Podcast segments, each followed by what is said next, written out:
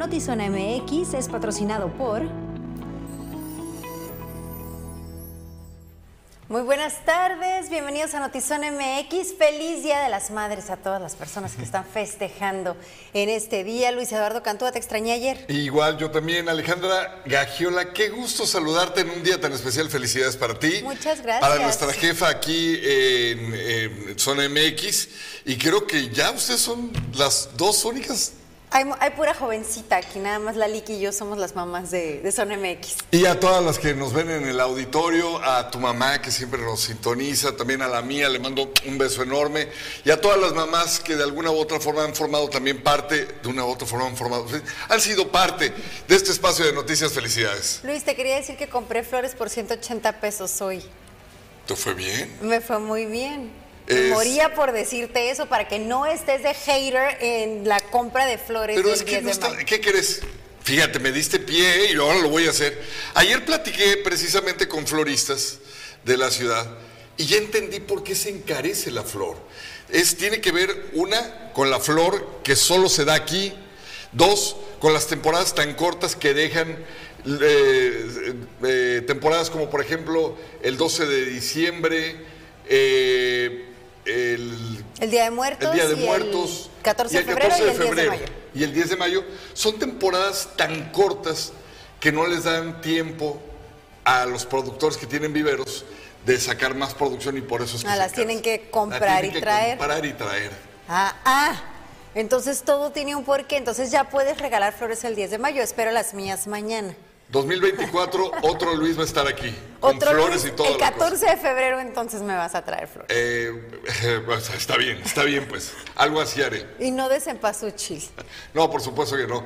Pero lo que sí es que a todas las mamás que hoy en su día están celebrando, les mandamos un abrazo enorme, dadoras de vida, dadoras de luz. Pipiris Nice, felicidades a la muchachona, muchas gracias Dani, feliz día Ale, muchas, muchas gracias por las felicitaciones, realmente ha sido un día súper apapachado, eh, pero desafortunadamente tenemos que ir a esta otra parte del 10 de mayo, a, una forma muy dura y diferente en, el que mujeres... Eh, lo viven. Y es que hay muchas con un hijo o hija desaparecidos en Tijuana y este 10 de mayo se reunieron en el Monumento a la Madre a las afueras del Ayuntamiento de Tijuana para recordarles. Hijo, hasta encontrarte. ¿Cómo celebra una madre el 10 de mayo si uno de sus hijos no está en casa? ¿Qué la mueve a no parar de buscar? La respuesta la vemos en los colectivos de búsqueda de personas desaparecidas, mujeres, madres, tías, abuelas, que se reunieron este día en el Monumento a la Madre frente a Palacio Municipal. El desgaste a veces es físico, emocional, mental pero hay algo que todos los días nos impulsa a levantarnos a seguir la búsqueda, que es el, encontrar el amor que tienen las familias, las madres por encontrar a sus hijos. Ese es un motor que no, no descansas. El Registro Nacional de Personas Desaparecidas o No Localizadas señala que en México 2.963 personas desaparecieron durante el primer trimestre de este año, las cuales se suman a las más de 90.000 que no se sabe su paradero. Entre todos esos expedientes está el del salvadoreño Rafael Ernesto Valencia Cuellar, hijo de la señora Ruth, la cual ha visitado Tijuana en cuatro ocasiones en busca del joven que desapareció el 9 de octubre del 2012. Desapareció en Piedras Negras, pero lo que me ha traído hasta acá a Tijuana es que en el 2020 subieron una fotografía de un joven en estado de indigencia y pues en la nota decía que el joven quería que su mamá viniera por él, solo que el muchacho no quiso decir el nombre de su madre y el parecido del muchacho con mi hijo es, es mucho, es demasiado. Pese a los esfuerzos de la señora Ruth, su búsqueda no ha arrojado resultados positivos, situación que no le permite vivir con tranquilidad. Algo que, como madre me frustra y, me da mucho dolor, me da mucha tristeza porque no sé qué fue de él, no sé qué, qué le pasó, no sé, o sea, esa incertidumbre de no saber qué pasó con él me mata cada día, me, me, me, me hunde en el dolor y en la tristeza. Para Ruth, el panorama actual es de suma angustia preocupación. Sin embargo, el amor y fe que tiene por encontrarse con su hijo la hace soñar con volver a verlo.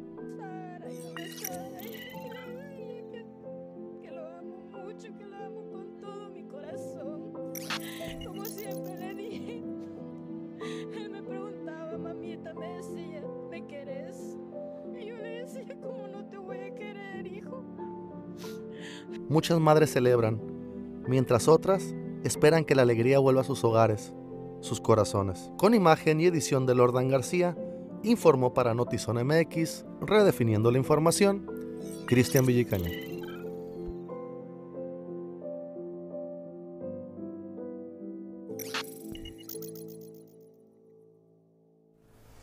En Mexicali, sentimiento similar por parte de las madres buscadoras se plantaron las afueras del Palacio Municipal para exigir respuestas por parte del gobierno del estado y pronta localización a sus desaparecidos. de una madre cuando le dicen que hay probabilidades que en esa casa puede estar su hijo. Y mientras esto esté sucediendo, no nos queda a nosotros, las que hemos sufrido esto, más que continuar dando el apoyo para poder aguantar y salir adelante con este dolor que se da, que solo la madre que lo padece lo puede comprender. Este miércoles, personal de la Secretaría de Seguridad Ciudadana en Playas de Rosarito realizó recorridos con un dron sobre el Cerro del Coronel para localizar a Marta Verónica Molina, de 63 años, la cual se encuentra desaparecida desde el día 7 de mayo de este año luego de que acudió a un retiro espiritual y ahí ya no se supo más de ella.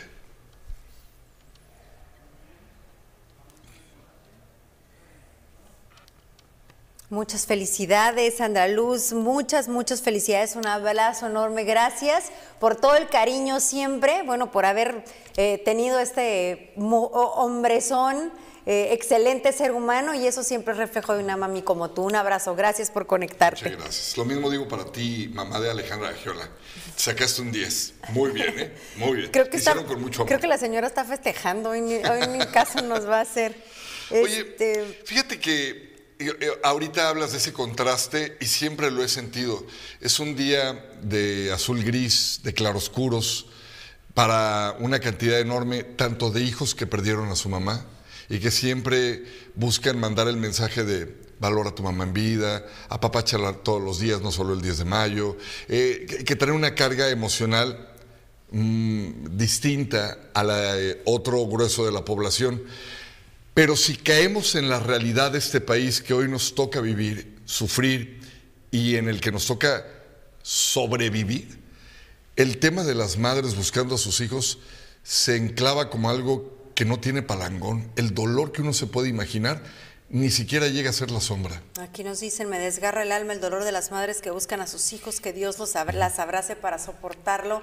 Ayer, eh, ayer, antier platicábamos también de esto, Luis, ¿no? De cómo en el ejercicio periodístico nos hemos encontrado eh, específicamente en la frontera. Me parece que es un lugar en donde por alguna razón las madres siempre tienen la esperanza de encontrar a sus hijos por todo lo que aquí sucede, delincuencia, trata de personas, eh, conocemos los, los, todos los delitos que aquí se cometen, más allá de todo lo positivo que sí hay, la frontera es un lugar en donde siempre tienen la esperanza de localizarlos y por otro lado vemos una enorme organización por parte de estos, eh, el grupo de buscadoras, por parte de los colectivos, que, a veces parecen tener una idea mucho más clara de en dónde localizar a las personas eh, sin vida o desaparecidas que la misma autoridad. Y creo que esa es la parte más dolorosa aún, creo que esa es la parte indignante, que mientras vemos a nuestros gobernantes, entiendo que no es su responsabilidad, ¿no? que no es al 100%, pero sí hay mucho de, omisión, me parece, ¿no? de, de la atención a a lo políticamente correcto, de la atención a lo populista, del concierto, de, de, qué voy a hacer para que me vean, lejos de realmente llegar cuando podrían a, destinar recursos para que esas madres estén localizando a sus hijos, ¿no? Y yo creo que en un día como hoy sería un buen día para que la autoridad reflexionara. Uno, agradezcan que tienen a sus hijos eh, sanos y salvos, que los tienen cerca, que tienen las posibilidades. Y dos, voltearan a apoyar a estos grupos. Yo no, con lo que voy a decir a continuación, no quiero trivializar el tema, solo quiero hacer un breve contexto para llegar al punto. En el 2008, mi primer acercamiento fuerte con esta realidad fue una película de Hollywood que se llamaba Taken, Búsqueda Implacable, que habla de un padre que deja salir a su hija a un viaje de vacaciones y en Europa es secuestrada y viene una búsqueda brutal para encontrarla eh, con todos los elementos de un de una persona que tenía la preparación militar y, todo lo demás. Eh, siempre pensé que esa película, Alejandra, era nada más eso, una historia bien desarrollada, de acción, de suspenso y todo. Con el pasar de los años, Búsqueda Implacable se ha convertido para mí quizá en el referente del terror más grande en la historia de un padre, de una madre, que le pudiera suceder eso a uno de sus hijos, que terminara siendo eh, llevado por una banda de traficantes de humanos a otro país, a otro estado, y que en contra de su voluntad los mantuvieran, como justo en esa película sucede y te dan la idea, bajo el influjo de drogas, con una actividad sexual en su contra, etcétera, etcétera. Y yo me pongo a pensar, Alejandra, si esto que hoy ya es una realidad que rebasa las historias de Hollywood, la sabemos que existe.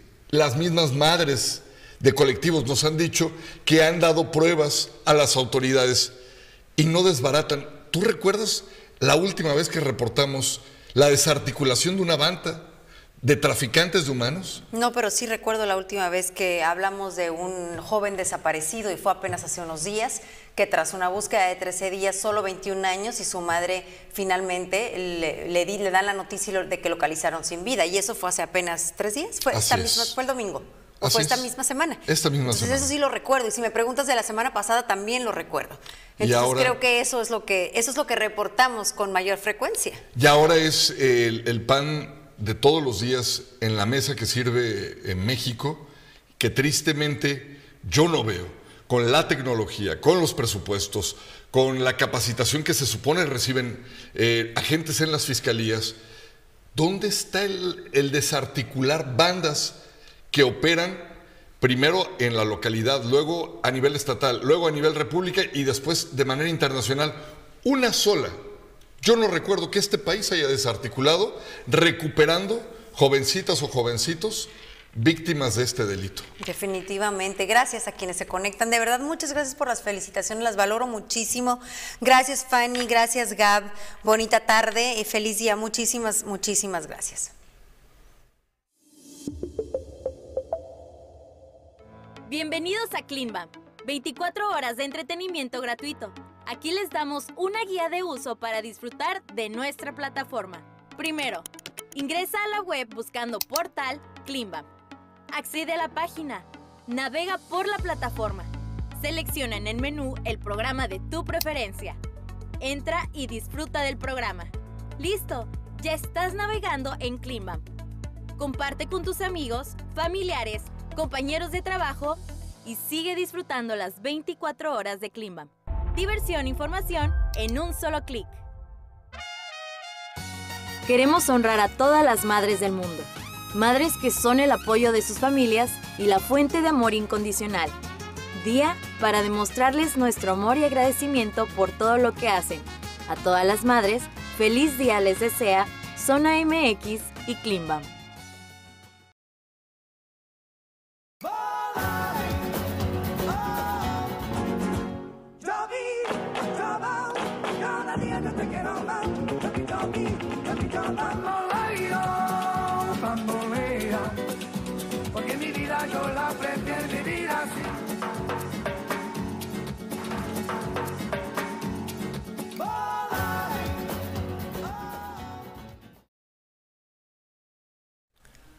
Nos dice Alberto Martínez que difícil para las madres que afrontan la desaparición de un hijo y todavía tener que lidiar con la falta de empatía de la alcaldesa con sus comentarios descerebrados afirmando que en Tijuana no hay desaparecidos ni violencia.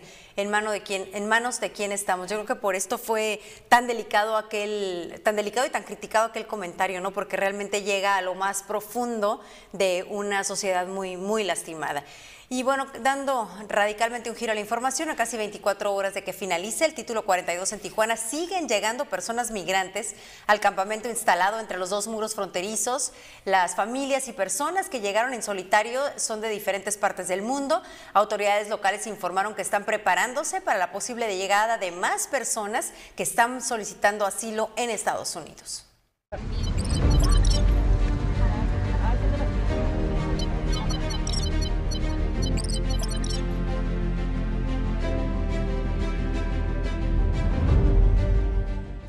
Título 42 llegará a su fin la noche del jueves 11 de mayo. Esa situación ha hecho que cientos de personas migrantes acudan a esta parte del muro fronterizo entre Tijuana y San Diego en búsqueda de una oportunidad de obtener el asilo político con Estados Unidos. La situación para ellos es de incertidumbre. La violencia y los altos costos para vivir en Perú hicieron que Antonia viajara a Tijuana para alcanzar el asilo con Estados Unidos. Llegó el martes 9 de mayo y esa misma noche cruzó el muro del lado americano. La primera noche sufrió la lluvia y la falta de un techo donde protegerse. Ella no tiene conocimiento de cómo funciona la aplicación CBP One para solicitar asilo en el vecino país. Tampoco sabe cuál será su destino una vez que finalice el título 42. Compartió que llegar a Tijuana fue una experiencia difícil. Bien fuerte, México. Sí, la travesía me imagino, ¿no? Bien fuerte. ¿Qué fue lo más difícil? Todo el camino. ¿Todo el camino fue complicado? México. Bien ¿Tú- complicado. ¿Sí? ¿Qué fue lo complicado? Todo. Todo de México. También tiene sus lugares peligrosos. Como ella está el caso de la señora María, originaria de Jalisco. Ella llegó junto con su familia una semana atrás. Huye de la violencia de su lugar de origen luego que le asesinaron a un hijo. Decidió no utilizar la aplicación para pedir asilo porque consideró que es un proceso complicado. Lo más difícil de estar en el campamento, que se ha formado en el espacio entre los dos muros, es el acceso a los alimentos. Nada, yo de hecho así me vine y anduve viendo y arrimándome aquí. ¿Y fue Así cómo nos- pudieron sí. cruzar? ¿Cómo fue? ¿Fue con una escalera o hay como algunos espacios? Pues va a creer que nos agarramos, como no está tan grande, nos agarramos y así nos aventamos. ¿Escalaron? Sí, sí, pues sí, aunque sí, andamos ahí de pies, pero ¿Durante la noche, durante el día? Por lo regular lo están haciendo por la noche, ¿no? no fue ¿A en el todas día, horas? fue en el día. De la comida, pues así vemos en el teléfono y para sacar pues algún, ¿cómo? Algún número y así encargar, pero ay no, no, no, le digo que desde ayer pues no. Pero la Como- gente se acerca y les da su número para No, que... no, en el teléfono. Si trae uno saldo, ahí lo contactamos. Se están llevando personas. ¿Sí se han están cruzado? llevando, sí, de personas se están llevando de poquitas y de poquitas. Ya han cruzado personas. Pues sí, sí se las llevan, yo digo que sí, Claro. pues se las están llevando para allá, sí. Lo primero son niñitos, lo que se están llevando familias Con sus, niñitos. con sus familias, no los separan. No, pues yo que he visto no. Ante la necesidad de alimentos, algunos repartidores de plataformas digitales se acercaron para levantar pedidos y llevarlos a los migrantes que esperan alguna respuesta por parte de las autoridades estadounidenses. Hubo un pedido aquí y ya estando aquí se me acercaron así como Más personas. ajá, las personas y pues no sé, siento que soy buena persona, me acerqué, me pidieron de favor y pues ahorita voy a ¿Cómo que te pidieron, por ejemplo? Ah, pi- mucha pizza, este, cigarros y sodas. Alimentos. Sí, sí, sí. Sí, hermano. Sí, pues ahorita voy a hacer eso. El director de atención al migrante en Tijuana informó que se encuentran preparándose para la llegada de más migrantes en los siguientes días. De ser necesario, abrirán otros espacios como albergues para ingresar a los migrantes que comiencen a ser enviados desde Estados Unidos por no comprobar que son candidatos para el asilo político o humanitario. Eso es algo que no se había dado. No esperábamos que esa situación fuera ahí en esa zona. Pensábamos que a lo mejor migrantes se estuvieran aproximando a los puertos de entrada, Otay, eh, San Isidro, Chaparral, sino están optando por eh, lanzarse al muro con la esperanza de que sean pues, aprobadas su, permiso humanitario. Digo, eso es al azar, no sabemos si van a calificar todos ellos, eh, traen esa ilusión, eh, si no comprueban el miedo creíble por una persecución, traen una discapacidad, traen una enfermedad, pues no, no lo van a lograr y van a ser retornados a nuestro país algunos. Hay Autoridades de Estados Unidos han brindado agua a los migrantes, así como lonas para sus casas de campaña y que puedan protegerse del calor o la lluvia. Una vez que finalice el título 42, tanto activistas como autoridades locales sospechan que se comenzará a aplicar el título 8, con el que las personas que ingresen a Estados Unidos de manera irregular serán enviadas a México o en algunos casos a sus países de origen, además de un castigo de hasta 5 años. Con imagen y edición de Tania Hernández, informó para Notizona MX, redefiniendo la información, Uriel Saucedo.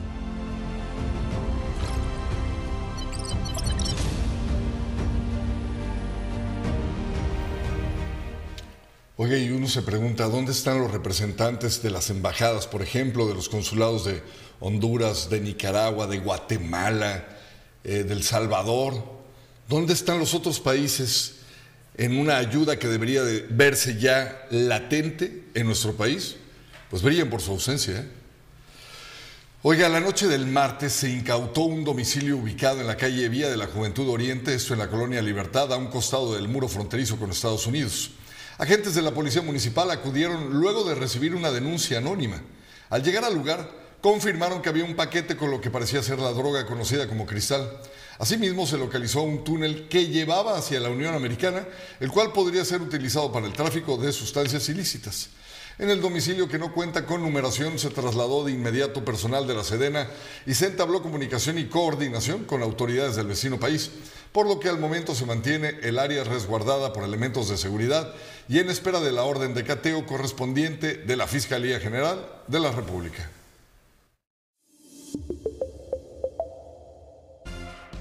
En Telcel, siempre hemos creído que hay un mundo de posibilidades cuando las personas se conectan.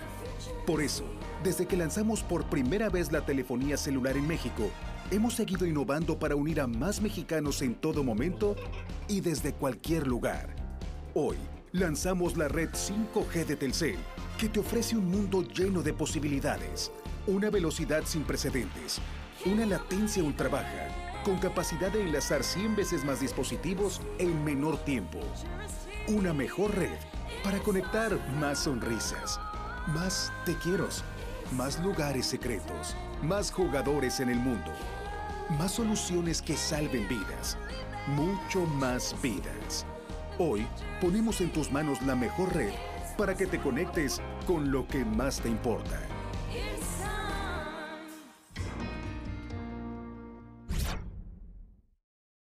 Con tu boleto ganamos todo. Con el 90 sorteo magno de la UABC este 8 de junio, tú puedes ser el ganador. Primer premio, 23 millones de pesos. Segundo premio, 4 millones de pesos. Además, autos último modelo y mucho más. Compra ya tu boleto y juntos sigamos apoyando la educación de miles de estudiantes universitarios. Con tu boleto ganamos todos. www.sorteosuabc.mx Corre con color de Fundación Castro Limón. La carrera más grande de Tijuana regresa para pintar de colores la ciudad. Domingo 14 de mayo, 9 a.m., 5 kilómetros en Fundación Castro Limón. Visita fundacioncastrolimón.org para adquirir tus accesos. Corre con color. Corre, corre, corre, corre, corre. Fundación Castro Limón. 20 años salvando vidas. las constantes desapariciones de jóvenes al interior del bar Shots en Mexicali es un tema que ha trascendido a nivel nacional, por lo que senadores de la República solicitaron que intervenga la Fiscalía General de la República en la investigación de estos casos. A tres semanas del tema de los tres jóvenes desaparecidos en el bar Shot de Mexicali, no se tienen resultados concretos por parte de la Fiscalía Estatal, por lo que senadores se han sumado a la petición que el tema sea traído por la Fiscalía General de la República. Primero fue la senadora Gina Cruz, del PAN, y luego el senador Jaime Bonilla, del PT, que pidieron que la PGR se lleve la carpeta tanto de los tres jóvenes como los otros casos ocurridos en ese mismo bar. El fiscal del estado esto respondió. Ayer mantuve una reunión al respecto con el delegado de Baja California y también hemos mantenido una comunicación eh, con eh, algunos eh, funcionarios de esta institución en, pues, de nivel federal y que se ubican en la Ciudad de México de manera tal que esa decisión estaría en manos de eh, eh, la misma institución propiamente. Nosotros estamos trabajando ya de manera coordinada, no solamente con ellos, sino también con instituciones eh, de otros países, particularmente del vecino país. Bajo esa tesitura no tenemos ninguna opinión más que decir que cualquier aportación y participación es en sentido propositivo. Nosotros estamos en esa misma tesitura y con afirma que en todo caso sería decisión de la Fiscalía General de la República si atrae este caso.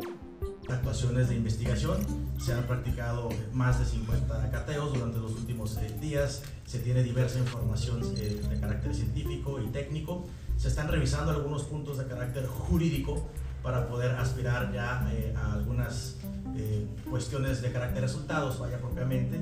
Y estamos enfocados nosotros en ello, en seguir eh, manteniendo una comunicación estrecha con los familiares de estas víctimas. Y por supuesto con identificar a las personas que... Así lo expresó la senadora panista Gina Cruz hace algunas semanas. Estoy solicitando la atracción por parte de la Fiscalía General de la República sobre investigaciones de hechos lamentables en mi estado Baja California, en donde ante la indiferencia de la autoridad estatal de la gobernadora Marina del Pilar y de la alcaldesa Norma Bustamante, han desaparecido alrededor de 12 jóvenes de los bares. Quien se sumó al tema aprovechando el enfrentamiento, por cierto, que tiene con la gobernadora fue el senador Jaime Bonilla Valdés. Este punto de acuerdo donde se le exhorta respetuosamente al presidente de México y a la Fiscalía General de la República a traigan la investigación con respecto a los jóvenes desaparecidos en Baja California en los antros de la ciudad de Mexicali, cuyos propietarios la El fiscal del estado lamentó el tema político, así lo expresó. De sus familiares y cualquier objeto o propósito de carácter político solamente mancha eh, pues el compromiso que tenemos para responder como instituciones y bajo esta escritura es que no tenemos opinión, la opinión la tendrán las propias víctimas, la propia Fiscalía General de la República y eh, pues bueno. Eh. Con producción de Francisco Madre para Notizona MX, redefiniendo la información, José Manuel Guedes. En otros temas, el director del Instituto de Movilidad Sustentable en Baja California informó que están recibiendo hasta 50 quejas diarias en contra de conductores del transporte público, por lo que se están tomando medidas necesarias para implementar las sanciones que corresponde. Asimismo, refirió que del total de estas quejas, la mayoría corresponde a un 15% del total de transportistas quienes reinciden en sus conductas contra los usuarios del transporte público. Diario en Tijuana deben de haber alrededor de entre 30 y 50 quejas eh, diversas, directas quejas sobre los operadores. Estamos actuando. Eh, nos ha funcionado muy bien la respuesta a través de, redes sociales y de, WhatsApp. Ya ven eh, a un chofer que hostigó a una, menor, fue atrapado. ahora sí que eh, en conjunto con las autoridades de fiscalía, con la policía municipal y la, fuerza estatal, eh, se aportaron los datos y, dieron con el chofer. Eh, y entonces, pero hay desde, desde la molestia de que manejan rápido, desde la molestia que se pasan los semáforos, de que dan vueltas en un lugares indebidos, de que llevan pasajeros de más, de que no tratan bien a la gente, de que les suben la tarifa, que les bajan el eh, los bajan donde no es el, fin de la ruta, ¿no? Sino que a veces a la mitad de la ruta los bajan a todos y se regresan, ¿no? La tarde de ayer, el secretario de Gobernación, Adán Augusto López, estuvo en Tijuana para participar en una jornada realizada por el gobierno del estado este fue su último acto en Baja California después de visitar Mexicali y Ensenada, aunque el funcionario federal, que creen, negó que esta visita sea un acto anticipado de campaña, resaltó que en día hábil funcionarios estatales y municipales estuvieron presentes en los eventos y era eh, momento laboral, además de que estuvo acompañado por diputados tabasqueños. Imagínense, ya se rayaron que hasta diputados locales Tabasco andan aquí a ver vino a conocer cómo se trabaja en Baja California. Ahí se los dejamos. Miren, y también agradecer la presencia aquí de nuestras amigas diputadas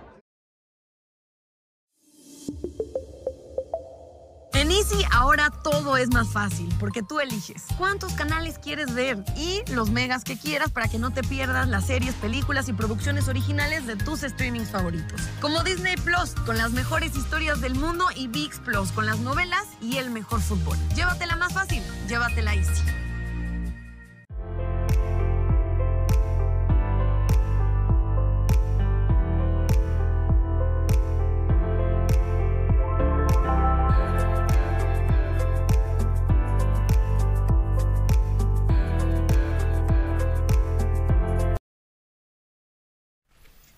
Conecta y cierra negocios en México y Estados Unidos en la Expo Muebles Baja California 2023, el evento más grande de diseño, interiorismo y tendencias en el hogar en Baja California, que estará del próximo 12 al 14 de mayo en Baja California Center Rosarito. Entrada gratuita. Detalles del evento en expomueblesbc.com.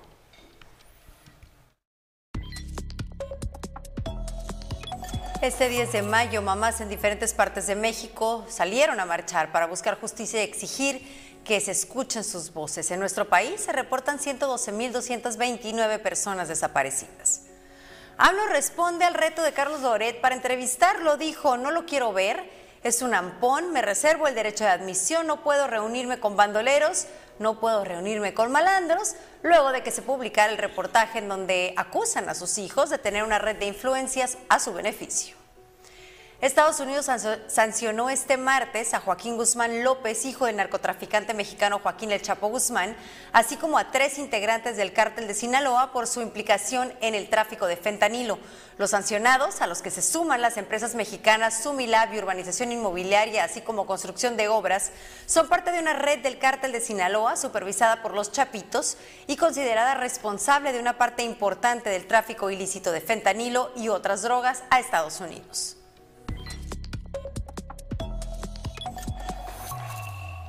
En el siguiente capítulo de Reseñas y Palomitas, Ernesto Eslava, nuestro compañero, nos presenta la nueva película de Marvel, Guardianes de la Galaxia Volumen 3, que ha tenido buenas críticas y además todavía la alcanza a ver en cines. Vamos a verlo.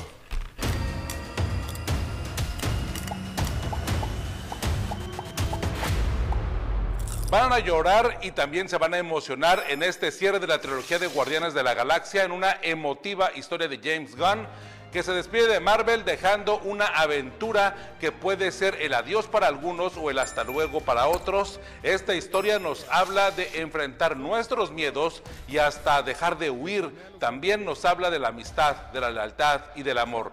Volumen 3 de Guardianes de la Galaxia es la historia de Rocket, interpretado por Bradley Cooper, que herido de muerte por un ataque por Adam Warlock, interpretado por Will Poulter, sus amigos tratarán de sanarlo y reanimarlo en un proceso en el que descubrirán los secretos que guarda el pasado de Rocket y que su sistema inmune requiere de un código computarizado para poder sanarlo. Para conseguir el código enfrentarán a el gran evolucionador, que es interpretado por Chudwiki Iwuji, un genetista galáctico que experimentó con Rocket y lo considera de su propiedad. Volumen 3 no es la película más atrevida de James Gunn, pero sí es la más emotiva, considerando que durante las entregas anteriores logró construir a cada personaje y desarrolló sus motivaciones de los guardianes, por lo que logra dar este cierre obvio y muy verosímil a la historia de un grupo de inadaptados galácticos. Lo que decepciona un poco es la selección musical, ya que en las entregas anteriores sus apariciones y hasta en el especial musical James Gunn había propuesto y creado una selección, una banda sonora única que revivía los clásicos para acompañar a una entrañable historia que logró el justo equilibrio entre el respeto y la diversión. En volumen 3 musicalmente la propuesta es muy poca. La selección musical es muy cómoda y perdió protagonismo. Las escenas de acción son muy buenas muy buenas coreografías, hay un par de secuencias que son realizadas al estilo de cámaras de acción bastante divertidas, ágiles y fluidas, que pues le dan esta frescura, una propuesta que deja James Gunn en Marvel. Las lágrimas llegan en el eje dramático en el que todos coinciden. El equipo ha madurado, hay que reconocerlo, y cada uno a su manera debe dejar de huir y enfrentar sus propios demonios voltear a ver a nuestro pasado, reconocerlo y caminar hacia el futuro. Es lo que nos dejan en claro los escritores Dan Abnett y Andy Leining. Orgánicamente también se expone el tema del maltrato animal, de las experimentaciones y también de la salud mental. Volumen 3 es entrañable, es divertida, es intensa, nos sacará risas y lágrimas en una historia en donde Peter Quill, interpretado por Chris Pratt, lo único que quiere es rescatar, salvar a su amigo Rocket. Y eso hace fuerte y único a Guardianes de la Galaxia en todo el universo cinematográfico de Marvel. Creo que Marvel va a extrañar mucho a James Gunn. Esta película merece 4 de 5 estrellas, en verdad imperdible, y va a estar durante varias semanas en los cines. Esperaremos mucho más de James Gunn ahora en su casa de DC. Por si alguien preguntaba, soy Ernesto Eslava, sigamos hablando de cine aquí en cleanbam.com.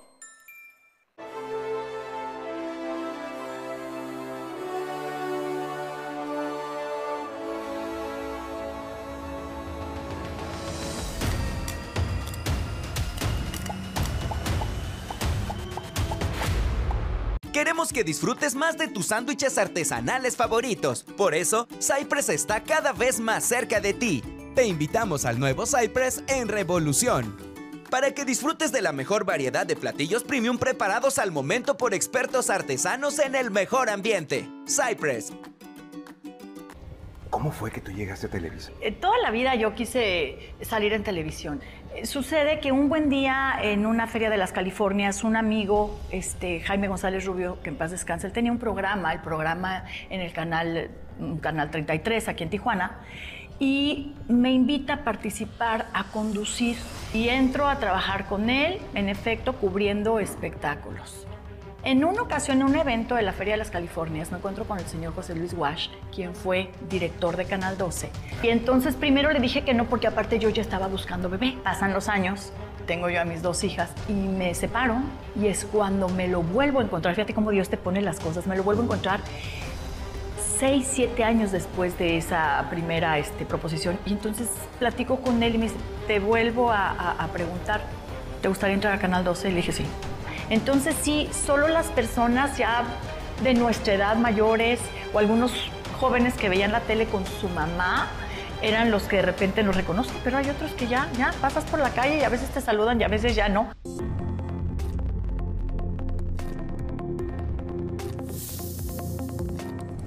Honest- grandes de la comunicación en zona contexto, hoy a las 7 en punto. Esta parte de la honestidad de Claudia, que le mandamos un beso enorme, un abrazo, eh, fue nuestra compañera por muchos años. Muchos años. Y esta parte, ¿no? De, de escucharla hablar también de la remembranza y de los inicios, de lo que nos tocó también atestiguar. Pero ahora ella fuera del- de la televisión, que es cierto, cuando uno deja este medio y ya pasa desapercibido, de repente, no porque uno viva de la obsesionada idea de que la gente te tiene que reconocer, no, no, no. Pero de alguna u otra manera te acostumbras a que te digan, ah, tú eres el de la tele. Y que pasen años y ya. A ti basta con escucharte, no hay ni que verte. Ya sabía, o o eres el conductor designado o eres el de la tele. Pero se siente raro, ¿no? Tú has estado fuera de los medios, Sí, ¿no? sí, sí. Y, y se siente raro cuando ya de repente eres, perteneces a esa parte de la sociedad que ya es completamente anónima. Sí, yo creo que ah, son etapas y yo creo que me preparé para esa etapa, ¿no? Creo que era, cuando salí de la tele era una etapa que necesitaba en ese momento de mi vida, entonces a lo mejor por eso no extrañé tanto, pero estar de regreso ha sido maravilloso La también. verdad que sí. Y lo hacemos con mucho gusto, esperando que a usted le guste el resultado. Lo esperamos el día de mañana y se hizo una reservación para festejar a mamá, apúrele. Gracias a las felicitaciones a mi consuegra querida, un abrazo también para ti, muchas felicidades por el trabajo maravilloso que hiciste con ese hijo. Y por supuesto los esperamos mañana, en punto. Bonito. Un abrazo.